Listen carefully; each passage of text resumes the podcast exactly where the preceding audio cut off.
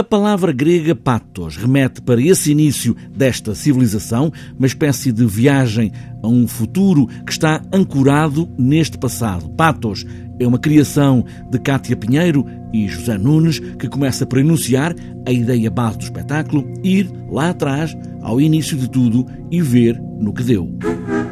É uma, uma ideia de de recuar até à, até à antiguidade clássica também para falarmos dos dias de hoje, ou para tentarmos compreender um bocadinho o que é que se passa nos dias de hoje e como é que nós vemos uma ideia quase de, de sonho, de uma ideia de humanidade e no que é que ela se tem vindo a transformar e o que é que acontece. E se estamos a falar de Grécia Antiga em teatro, estamos com certeza a falar de tragédia. Estamos aqui perante uma tragédia. Quando olhamos para o ponto civilizacional em que estamos hoje, quando eu digo nós, eu, a Cátia, é que somos os criadores da estrutura e o, o Diogo Bento que colaborou connosco na criação dramatúrgica do espetáculo.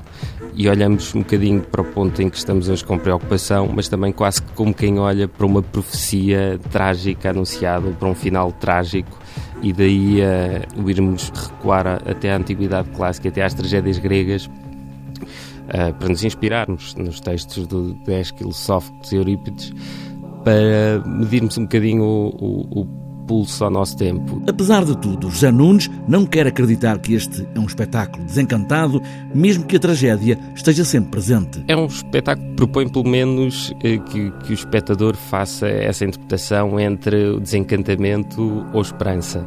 E nós aqui procuramos também, de algum modo, falar sobre uma ideia de, de tragédia, uma ideia de civilização que pode estar a ruir, mas também com algum distanciamento, até com algum humor, para podermos também quase fazer este exercício de sairmos para fora uh, daquilo que vivemos e podermos observá-lo. Patos, este espetáculo também traz esse desejo de ação, como atirar uma pedra a um lago de águas paradas só para agitar, para fazer mexer.